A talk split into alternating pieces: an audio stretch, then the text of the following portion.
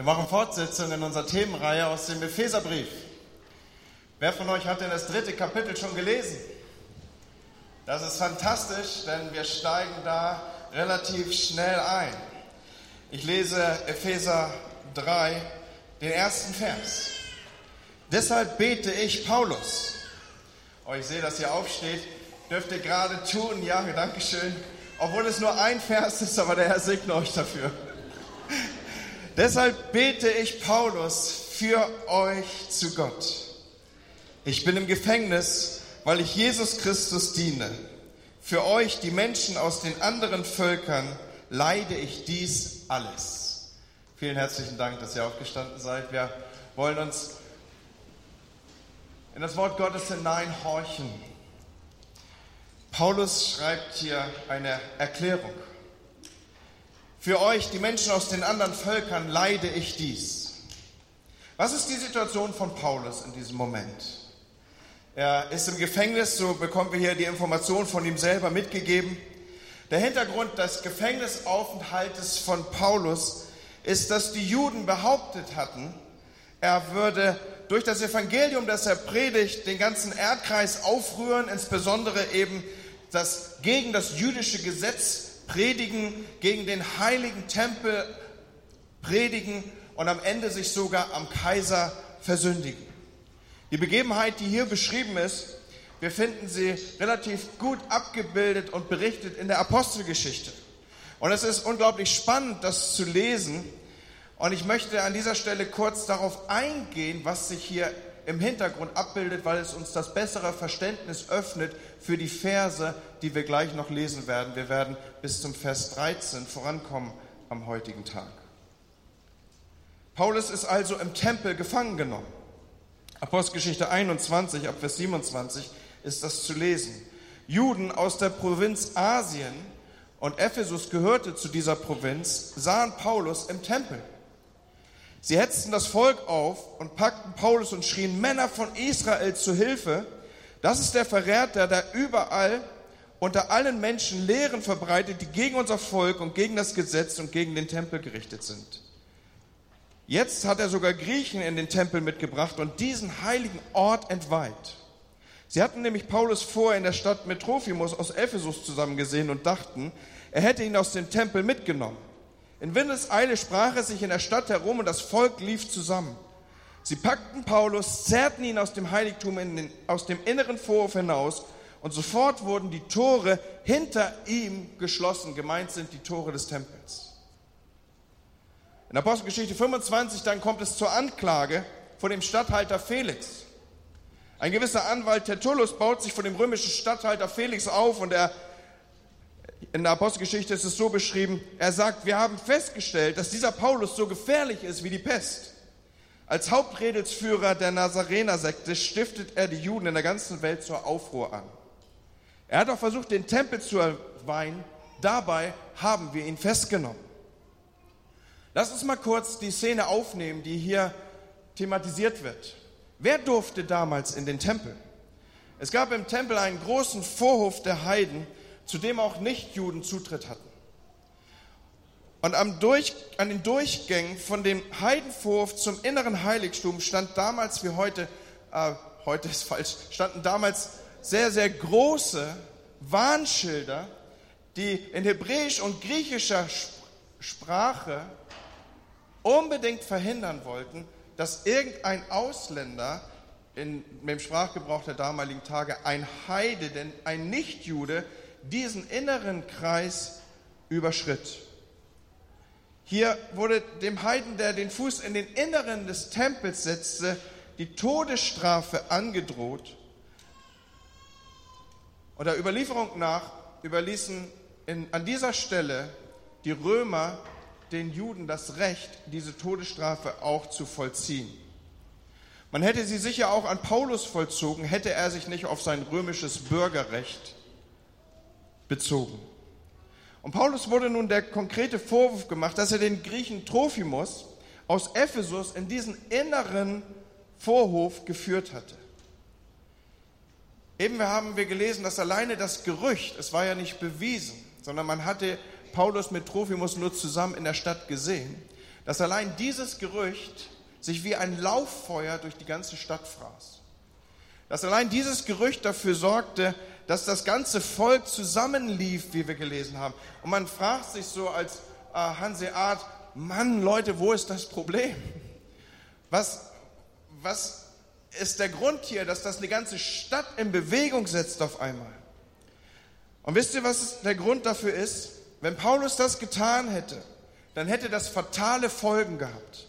Der Tempel wäre entweiht worden und das große Fest, zu dem alle Menschen in der Stadt zusammengekommen waren, eben auch die Leute aus Ephesus, aus der Provinz Asien, die waren ja nicht in Jerusalem, weil Jerusalem so schön ist, also an der Stelle Jerusalem ist immer eine Reise wert, sondern sie waren dort zusammen, weil man wiederkehrend die großen Feste in der Stadt feierte.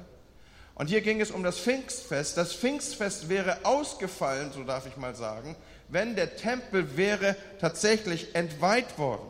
Statt feiern wäre dann Fasten angesagt worden. Der Grund, warum Trophimus überhaupt mit Paulus in der Stadt war, war wahrscheinlich der, dass er die Kollekte der Gemeinde aus Ephesus für die Gemeinde in Jerusalem mit sich führte und diese überbringen sollte. So, es war also ganz, ganz schwierig, verboten, bei Todesstrafe angedroht, dass überhaupt ein Heide seinen Fuß in den Inneren des Tempels setzte. Und mit diesem Wissen im Hintergrund lese ich mit euch noch weitere zwölf Verse. Ihr dürft gerne sitzen bleiben. Ihr habt gehört, das ist unser eigentlicher Predigtext, wie Gott mich für seinen Plan in Dienst genommen und mir den Auftrag gegeben hat, die gute Nachricht euch, den Nichtjuden, zu verkündigen. Durch Offenbarung hat er mir das Geheimnis enthüllt, von dem ich soeben schon in Kürze gesprochen habe. Wenn dieser Brief vorgelesen wird, könnt ihr aus ihm entnehmen, welche tiefe Einsicht Gott mir geschenkt hat. Einsicht in den geheimnisvollen Plan, den er mit Christus verfolgt. Frühere Generationen kannten dieses Geheimnis noch nicht, aber jetzt hat Gott es seinen Aposteln und Propheten durch seinen Geist enthüllt. Dies ist das Geheimnis. Durch Jesus Christus bekommen die nichtjüdischen Völker Anteil am Heil, sind ein Teil am Leib Christus, sind mit ihm einbezogen in die Zusagen Gottes für sein Volk. Dies wird öffentlich bekannt gemacht und, und kommt zur Wirkung durch die gute Nachricht, in deren Dienst ich stehe.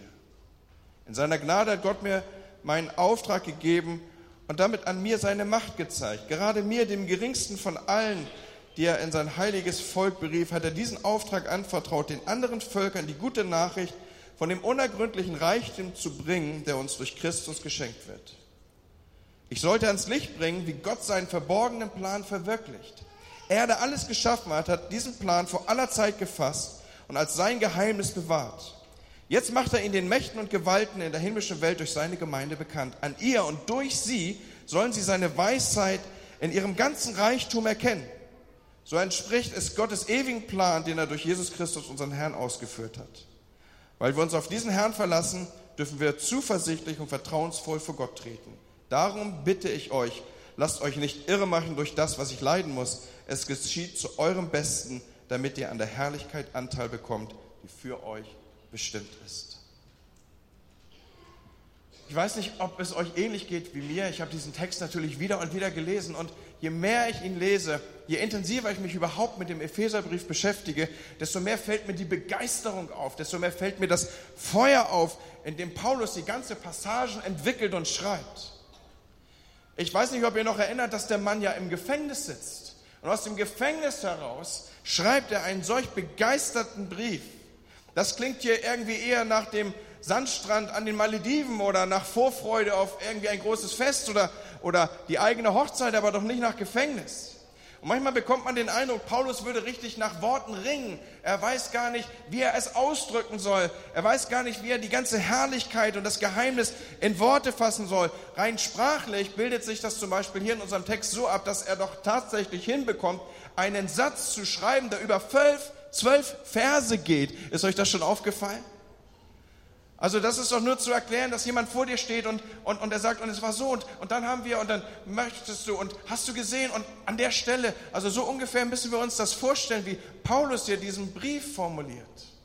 Voll begeistert. Er benutzt hier Begriffe, die kommen überhaupt nur einmal im Neuen Testament vor. Von Angst, von Sorge, von Todesnot, von Prozesserwartung ist hier in ganzen Brief nichts zu spüren, nichts zu lesen, nichts zu hören. Er sprudelt vor Aufregung und Begeisterung. Und gerade an den Stellen, die wir hier miteinander geteilt haben, dreimal spricht er von einem Mysterion, von einem Geheimnis. Und er legt es immer wieder in den Zusammenhang zur Gemeinde. Und Paulus, es wird euch wahrscheinlich aufgefallen sein, auch durch die Verkündigung, die wir an dieser Stelle in den Brief schon hinein investiert haben, er geht hier ganz systematisch und schrittweise vor. Als erstes erklärt er, dass auch die Heiden zum Volk Gottes gehören. In Kapitel 2, die Verse 11 bis 13 ist das nochmal für euch nachzulesen. Eine Neuigkeit, die den Juden die Ohren haben klingeln lassen, dass auch die Heiden, die Unbeschnittenen, die das Gesetz nicht kennen, die ausgeschlossen vom jüdischen Bürgerrecht, deshalb waren sie hoffnungslose, gottlose Fremdlinge, dass also diese Nichtjuden jetzt durch das Blutopfer von Jesus nahe kommen konnten. Das ist so das Erste, was so das Fass eintritt. Das Zweite dann, was wir sehen, ist, dass er davon schreibt, dass der Zaun zwischen Heiden und Juden abgebrochen ist. In Epheser 2, Vers 14, da nimmt er dieses inhaltlich auf. Er hat aus beiden, Heiden und Juden, eins gemacht und die Zwischenwand der Umzäunung, die Feindschaft durch sein Sterben abgebrochen. Und in Kapitel 3, das ja heute uns beschäftigt, haben wir es gelesen. Das ist das Geheimnis dass Jesus Christus gekommen ist, dass durch Jesus Christus bekommen die nichtjüdischen Völker Anteil am Heil, sind ein Teil am Leib von Christus, sind mit einbezogen in die Zusagen Gottes. Dieser Zaun, den Gott selbst für das Volk gemacht hatte, der, wo er Gebote errichtet hat, damit sie äh, möglichst rein und sich von anderen Völkern abheben würden, dieser war jetzt durch das fehlerlose Lamm, das so das Gesetz erfüllte, niedergerissen. Jetzt war nicht mehr Gebotseinhaltung gefragt, sondern jetzt war Glaube gefragt. Und für die Juden war das sehr real. Ich habe mal ein Bild äh, einkopiert, die die Skizze des Tempels aufnimmt zur Zeit Jesu. Und äh, der innere Block, dort findet ihr den eigentlichen Tempel abgebildet. Ich weiß nicht, wie gut es sichtbar ist. Ich habe leider keinen Laserpointer. Aber da, wo die 13 steht, also diese Flächen links und rechts des eigentlichen Tempels, das war der Vorhof der Heiden. Den hat übrigens Jesus gereinigt, äh, sauber gemacht, als er Tempel, äh, den Tempel gereinigt hat, wie wir es so äh, langläufig sagen. Dort standen die Geldwechsler, dort standen die Leute. Äh, was Jesus macht, ist, er räumt den Vorhof der Heiden frei für die Heiden.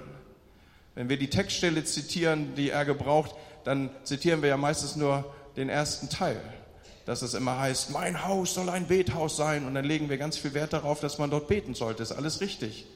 Aber dieser Vers geht ja weiter. Der zweite Teil des Verses ist, mein Haus soll ein Bethaus sein für die Nationen. Jesus macht Platz für die Nationen. Die, die schon bei Christus bzw. bei Gott waren, die haben den Raum zugestellt für die, die eigentlich kommen sollten. Und dieser, diese beiden Striche, äh, die den eigentlichen Block des Tempels markieren, da war ein Zaun. Und da waren sogar noch kleine Stufen, dass für jeden sichtbar wurde, jetzt darfst du den Teil nicht mehr betreten, du Heide. Und von diesem Zaun, den nimmt Paulus thematisch auf und sagt, dieser Zaun ist niedergerissen, diese Absperrung ist weggeräumt. Warum? Damit die Nationen, damit die Heiden Zugang haben zu Gott. Und später sehen wir, dass im Erlösungsgeschehen von Jesus dann auch noch das letzte, der Tempel, der Zugang zum Allerheiligsten zerriss. Und es war nun durchgängig offen, in die Nähe und in die Gegenwart Gottes zu kommen. Und Paulus ist hier dabei, als letztes den Schleier zu lüften über das Geheimnis der Gemeinde. Und er nimmt Bezug auf das, was den Ephesern und überhaupt den Juden als Bild beständig vor Augen war, nämlich ihr heiliger Tempel. Auch hier die Juden aus Ephesus, aus der Provinz Asien, waren ja sehr vertraut mit den Bildern, die er hier gebraucht.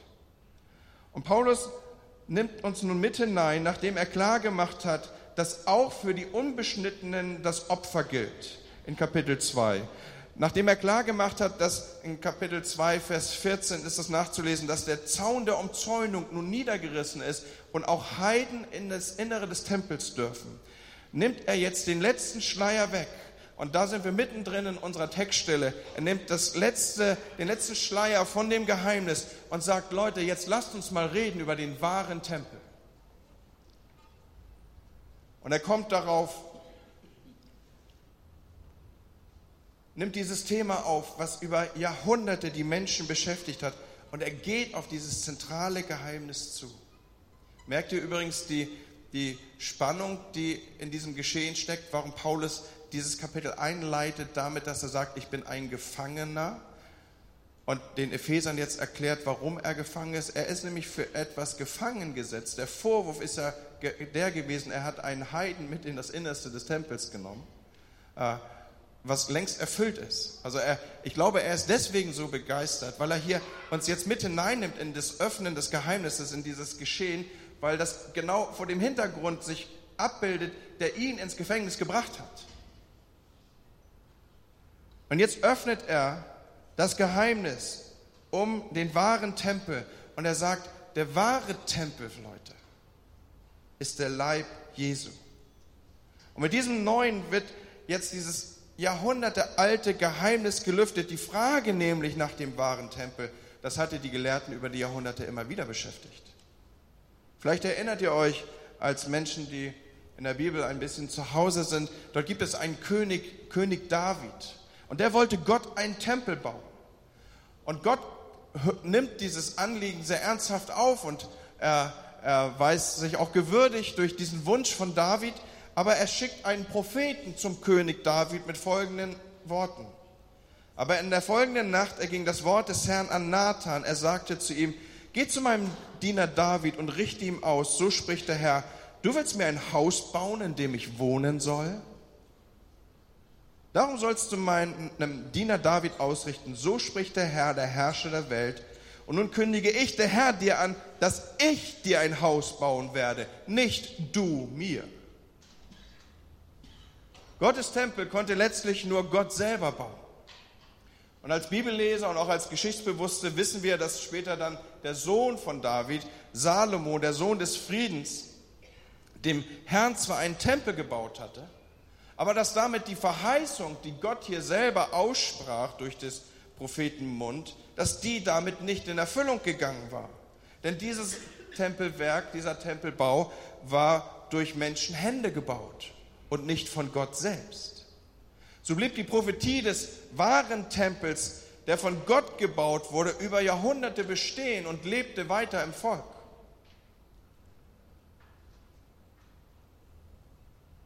Erst Jesus in Johannes 2 greift diesen Gedanken auf des wahren Tempels, indem er sagt, ich werde ihn in drei Tagen wieder aufbauen. Und das Volk spottete. 46 Jahre wurde an diesem Tempel gebaut. Wie willst du ihn in drei Tagen wieder aufbauen? Was die Menschen damals nicht verstanden ist, dass er von seinem Leib sprach der Tempel als Leib oder der Leib als Tempel. Und mit diesem Hintergrund nehme ich euch auf die Kapitel, die ihr schon gelesen habt, wenn ihr mit uns den Epheserbrief lest, auf das Kapitel 2, Vers 21 zu, in dem steht, und in ihm zusammengefügt wächst der ganze Bau zu einem heiligen Tempel im Herrn. Und in ihm werden auch ihr mit aufgebaut zu einer Behausung Gottes im Geist. Dieses Geheimnis lüftet Paulus hier. Er sagt, Leute, der eigentliche Tempel, der Tempel, den Gott selber baut, die Erfüllung der Verheißung, die schon David bekommen hat, die wird hier vor euren Augen sichtbar, nämlich darin, dass Jesus seine Kirche gründet und sein Leib diesen Tempel abbildet. Das war das Geheimnis.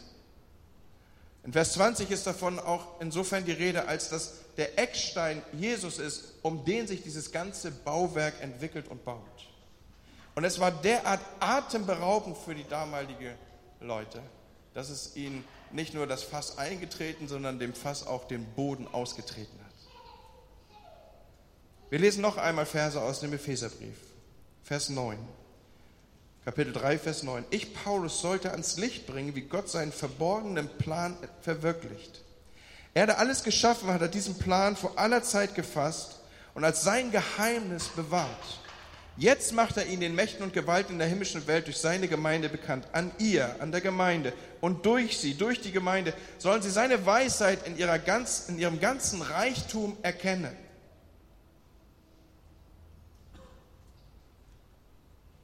Wozu hat die Gemeinde Jesu einen Auftrag?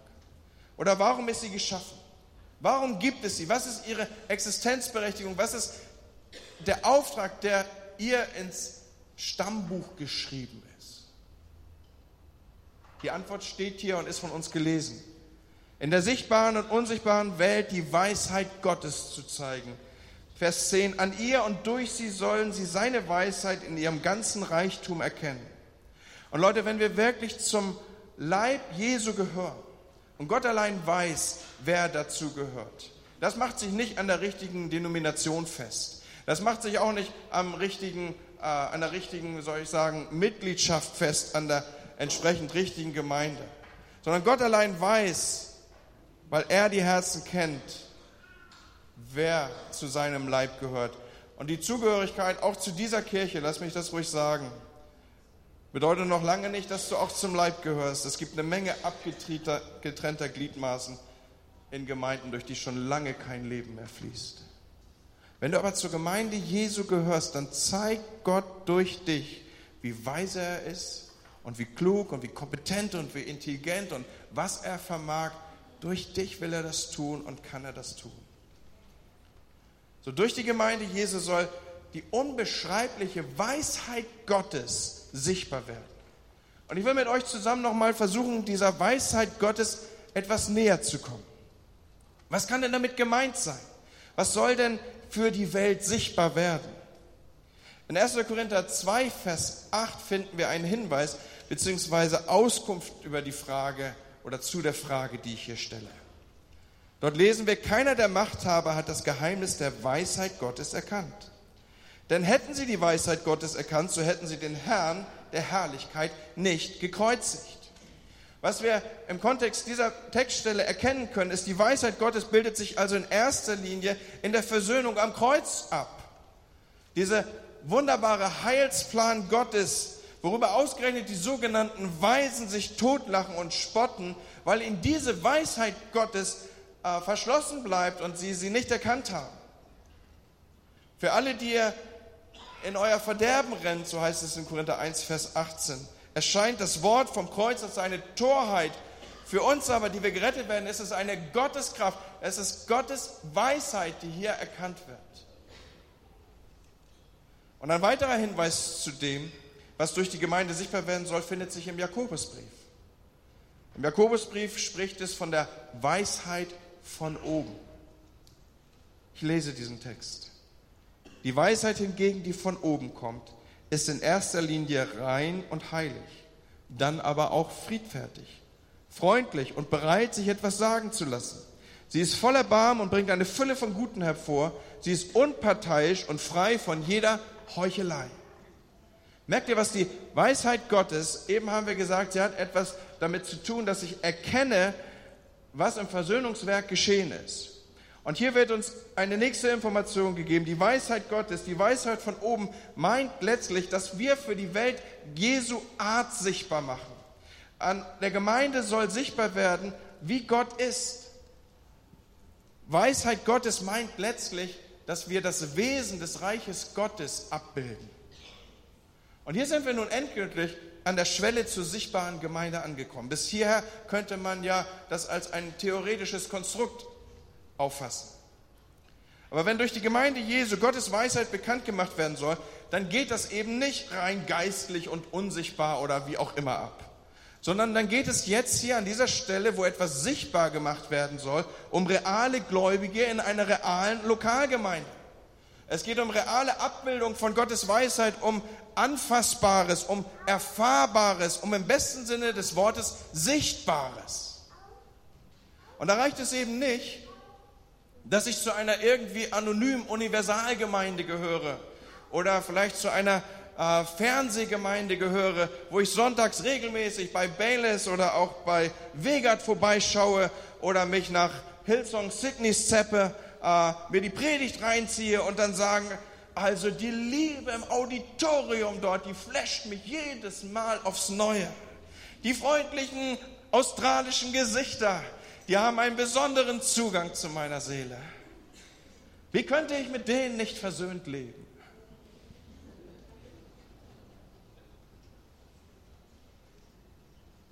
Schau, dadurch, dass du zu dieser Ortsgemeinde gehörst, dass du real da bist, will Gott den Mächten und Gewalten seine Weisheit in ihrem ganzen Reichtum erkennen lassen.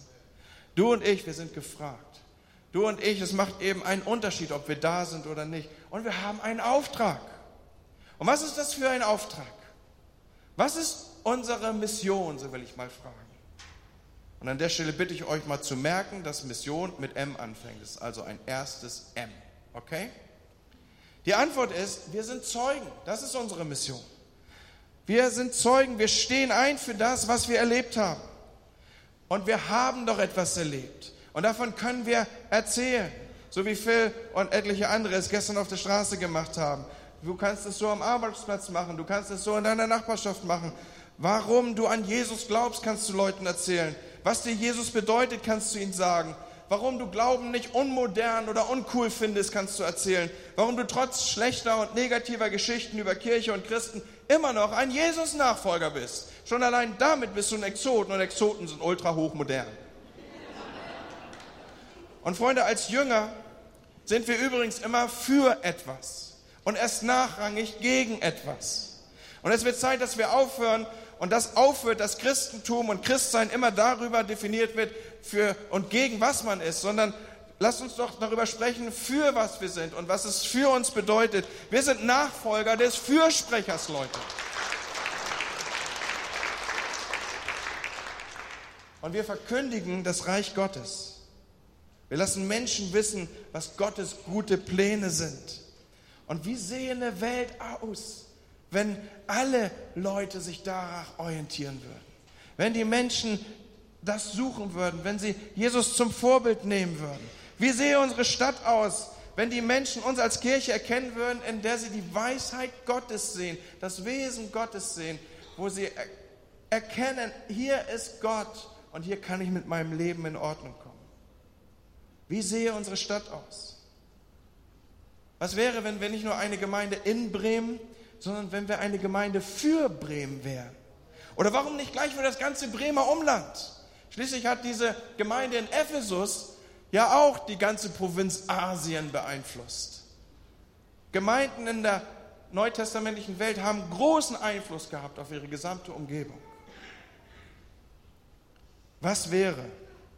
Was wäre, Leute? Was für Leute leben hier eigentlich?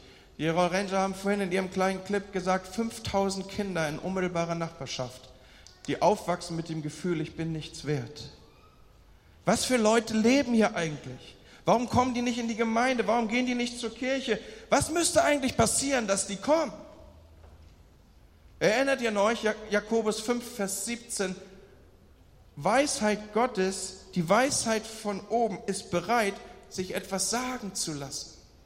Vielleicht hören wir da mal zu. Sie ist voller Barm und bringt eine Fülle vom Guten. Frag doch mal deinen Nachbarn, frag mal deinen Arbeitskollegen, wie müsste die Kirche aussehen, wo der hingeht? Und wenn wir die Antworten haben, dann bauen wir die Leute. Dann machen wir das. Bedürfnisorientiert, in gesellschaftlicher Verantwortung. Wie heißt es in unserer Vision? Eine Kirche, die sichtbar Einfluss auf ihre Umgebung nimmt die in die Gesellschaft hineinwirkt, die nicht an der Stelle stehen bleibt, dass wir hier im eigenen Saft unter uns genug haben, sondern wir wollen mit Tausenden Gott anbeten hier. Wir wollen uns ausstrecken danach, dass das Evangelium den ganzen Landstrich hier durchdringt. Und wie können wir diesen Auftrag erfüllen? Freunde, es gibt dazu nur einen einzigen Weg und der heißt Multiplikation. Und Jesus hat voll auf Multiplikation gesetzt, Leute. Er hat das nicht alleine gemacht.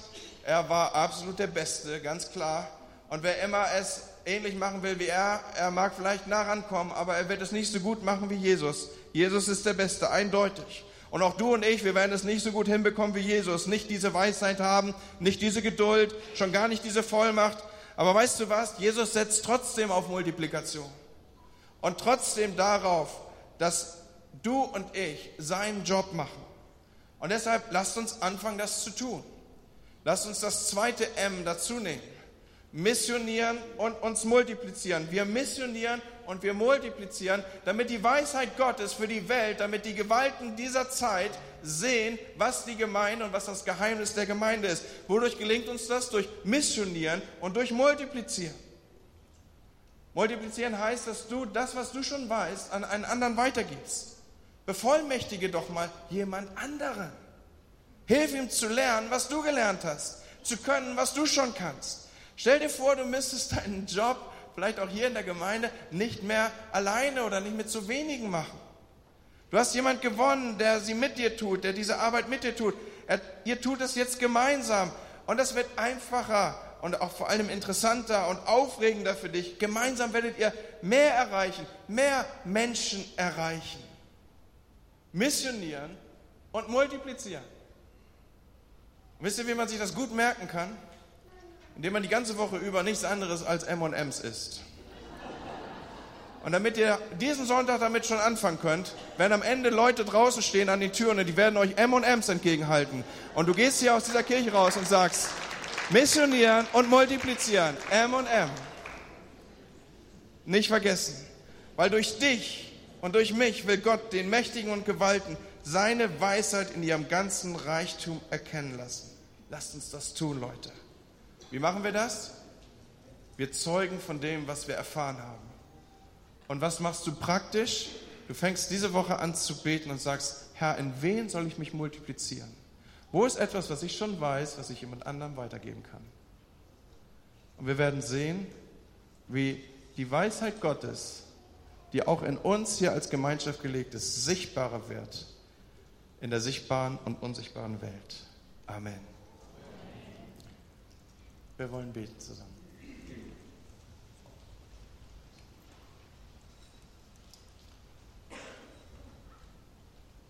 Herr Jesus, ich bitte dich, dass dein Wort tief in unsere Herzen fällt an diesem Morgen.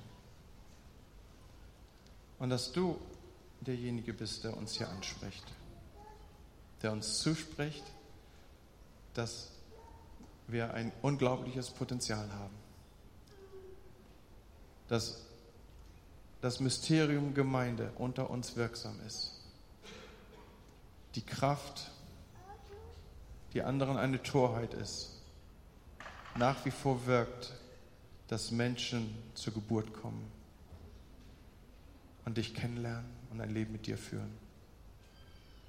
Dass es auch heute noch möglich ist, ein Leben in der Jüngerschaft zu leben und das, was wir selber haben, in anderen abzubilden und uns zu multiplizieren. Herr, du hast gesagt, so wächst der ganze Leib zusammen. Auf, wird groß, stark, sichtbar. Herr, ich bete das für unsere Kirche hier und für die Kirchen dieser Stadt, dass Kirche zum Stadtgespräch wird, Herr. Dass Heilung und Wunder hier zum Stadtgespräch gehören.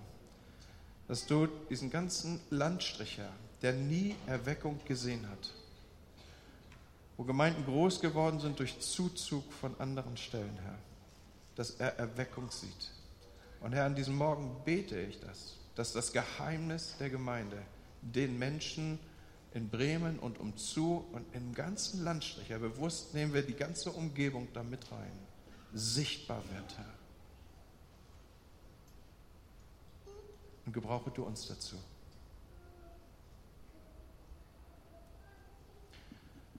Hier in dieser Kirche haben wir es uns zur Gewohnheit gemacht, zu fragen, sind Menschen da, die Jesus gar nicht kennen vielleicht? Und wenn da jemand unter uns ist oder wenn da Menschen da sind, die sagen, ich habe diese persönliche Beziehung zu Jesus nicht. Ihr redet von ihm wie äh, von einem Freund, als wenn ihr mit ihm unterwegs seid. Und das stimmt auch. Und du möchtest ihn kennenlernen, dann ist das heute Morgen dein Moment. Es ist dein Tag. Es ist der Tag, der dein Leben verändern kann. Und ich möchte fragen, ist jemand hier, der sich angesprochen weiß, wenn da so eine Unruhe in dir ist, ein, ein Streben danach, ich will diesen Gott kennen, dann darfst du sicher sein, dass es das Werk des Heiligen Geistes, der bei dir in der Arbeit ist. Dann reagier darauf. Ist jemand unter uns, der sagt, ich möchte an diesem Morgen Jesus mein Leben geben, ich möchte ihn kennenlernen, ich möchte anfangen, eine Beziehung zu Jesus zu leben? dann zeig mir deine Hand. Kannst du von deinem Platz aus machen. Einfach so. Niemand guckt da hier groß rum, sondern du zeigst mir einfach deine Hand und ich bete für dich und treffe mich mit dir. Ist jemand in unserer Mitte, den das berührt, betrifft, was ich hier sage? Jemand, der Jesus nicht kennt und ihm sein Leben geben möchte? Ich sehe gerade keinen. Macht ja nichts. Kommst da hinterher zu mir, wenn das jetzt zu schwierig war, das irgendwie in dieser Weise zu öffnen. Wir wollen diesen Gottesdienst beschließen, indem wir Gott selber eine Reaktion geben, reagieren auf das Gehörte. Vielleicht, dass du sagst, Herr, hier bin ich. Ich will missionieren und ich will mich multiplizieren. Vielleicht ist es so, dass du ihm einfach Danke sagen willst, dass der Zaun weg ist. Und du gibst dich neu hin und sagst, Jesus, wenn ich schon die Möglichkeit habe, nahe dran zu sein, dann lass mich näher mit dir leben, als ich es in der Vergangenheit gemacht habe. All das kannst du nochmal in der Reaktion jetzt auch durch und in der Zeit, die wir jetzt einräumen, ausdrücken. Und dann